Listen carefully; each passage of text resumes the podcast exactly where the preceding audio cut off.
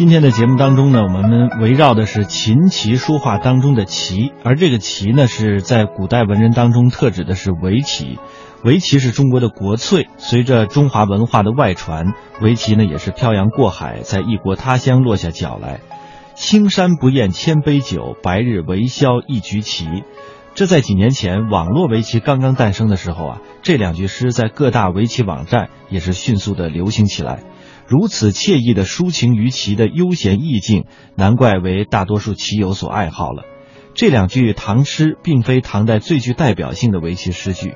作者李远更是因为这两句诗，当时差点丢掉了官职。那还有一位诗人杜牧也非常喜好围棋，而且水平很高。在当时，这个和国手王冯他们二人关系非常密切，曾经相互切磋棋艺。与此相关的呢，是杜牧前后赠送了王冯两首诗，其一为重送绝句，诗这样写道。绝艺如君天下少，闲人似我世间无。别后竹窗风雪夜，一灯明暗复暗无。王冯呢是杜牧同时代的围棋国手，绝艺天下少，围棋高超而闻名全国，受其影响，杜牧呢也是苦学围棋，常常是灯下打谱。吴土指的是三国时吴留下的棋谱。杜牧最大的愿望就是自己能够活到七十岁，从而能与王冯有一万天的对弈时间，可见其对围棋的钟情。那除了古代文人对于棋的钟爱，现代文人也是如此。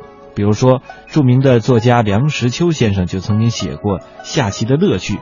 接下来我们来听一听他的棋之趣。这之后呢，我们将详细为您讲述宋代文人与围棋的故事。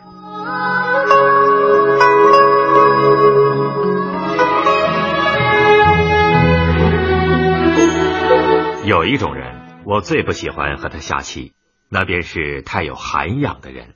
杀死他好大一块，或是抽了他的一个车，他神色自若，不动火，不生气，好像是无关痛痒，使得你觉得索然寡味。君子无所争，下棋却是要争的。当你给对方一个严重威胁的时候，对方的头上青筋暴露。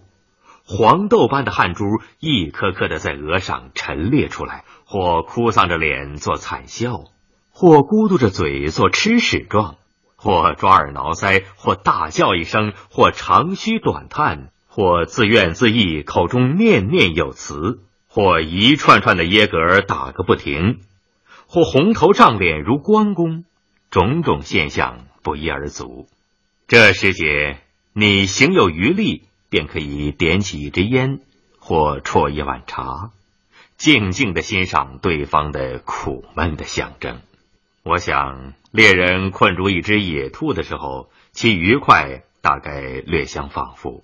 因此，我悟出一点道理：和人下棋的时候，如果有机会使对方受窘，当然无所不用其极；如果被对方所窘，便努力做出不介意状。因为既不能积极的给对方以烦恼，只好消极的减少对方的乐趣。自古博弈并称，全是属于赌的一类，而且只是比饱食终日无所用心略胜一筹而已。不过下棋虽小数，亦可以观人。相传有慢性人，见对方走当头炮，便左思右想。不知是跳左边的马好，还是跳右边的马好，想了半个钟头而迟迟不决，急得对方拱手认输。时常有这样的慢性人，每一招都要考虑，而且是加慢的考虑。我常想，这种人如果加入龟兔竞赛，也必定可以获胜。也有性急的人，下棋如赛跑，噼噼啪啪，草草了事。这仍旧是饱食终日无所用心的一贯作风。下棋不能无争，争的范围有大有小，有斤斤计较而因小失大者，有不拘小节而眼观全局者，有短兵相接做生死斗者，有各自为战而旗鼓相当者，有赶尽杀绝、一步不让者，有好勇斗狠、同归于尽者，有一面下棋一面俏骂者。但最终不幸的是，争的范围超出了棋盘，而拳足交加。有下象棋者，久而无声响，开门视之，不见人影。原来他们是在门后角落里扭作一团，一个人骑在另一个人身上，在他的口里挖车呢。被挖者不敢出声，出声则张口，口开则车被挖回，挖回则必毁棋，毁棋则不得胜。这种认真的态度憨得可爱。我曾见过二人手谈，起先是坐着，神情潇洒。望之如神仙中人，俄而其势吃紧，两人都站起来了，剑拔弩张，如斗鹌鹑。最后到了生死关头，两人跳到桌上去了。笠翁闲情偶记说：“下棋不如观棋，因观者无得失之心。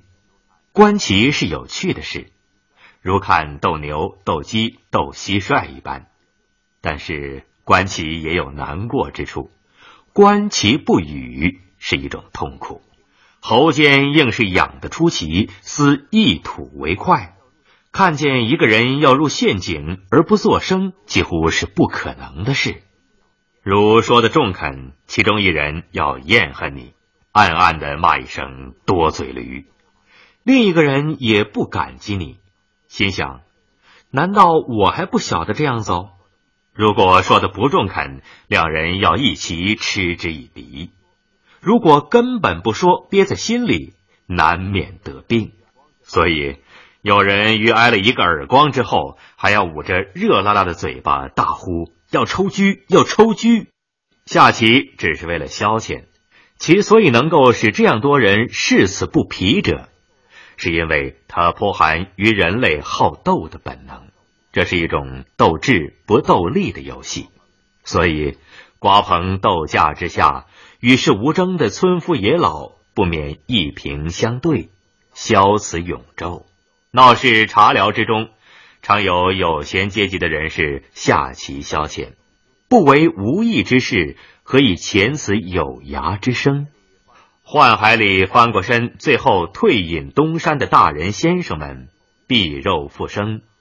而英雄无用武之地，也只好闲来对弈，了此残生。下棋全是剩余精力的发泄。人总是要斗的，总要勾心斗角的和人争逐的。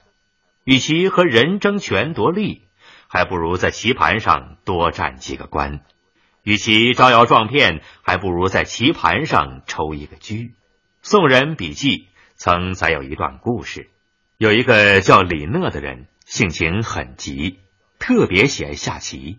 每当下棋时，非常安详。往往在他发脾气时，家中人便将棋盘捧到他面前。这时，这个人便立刻改变面容，完全沉浸于其中，一切愤怒踪影全无。南部新书下棋，有没有这样陶冶性情之功？我不敢说。不过，有人下起棋来，确实是把性命都可置之度外。我有两个朋友下棋，警报大作，不动声色，顷刻炸弹落地，棋子被震得在盘上跳荡，屋瓦乱飞。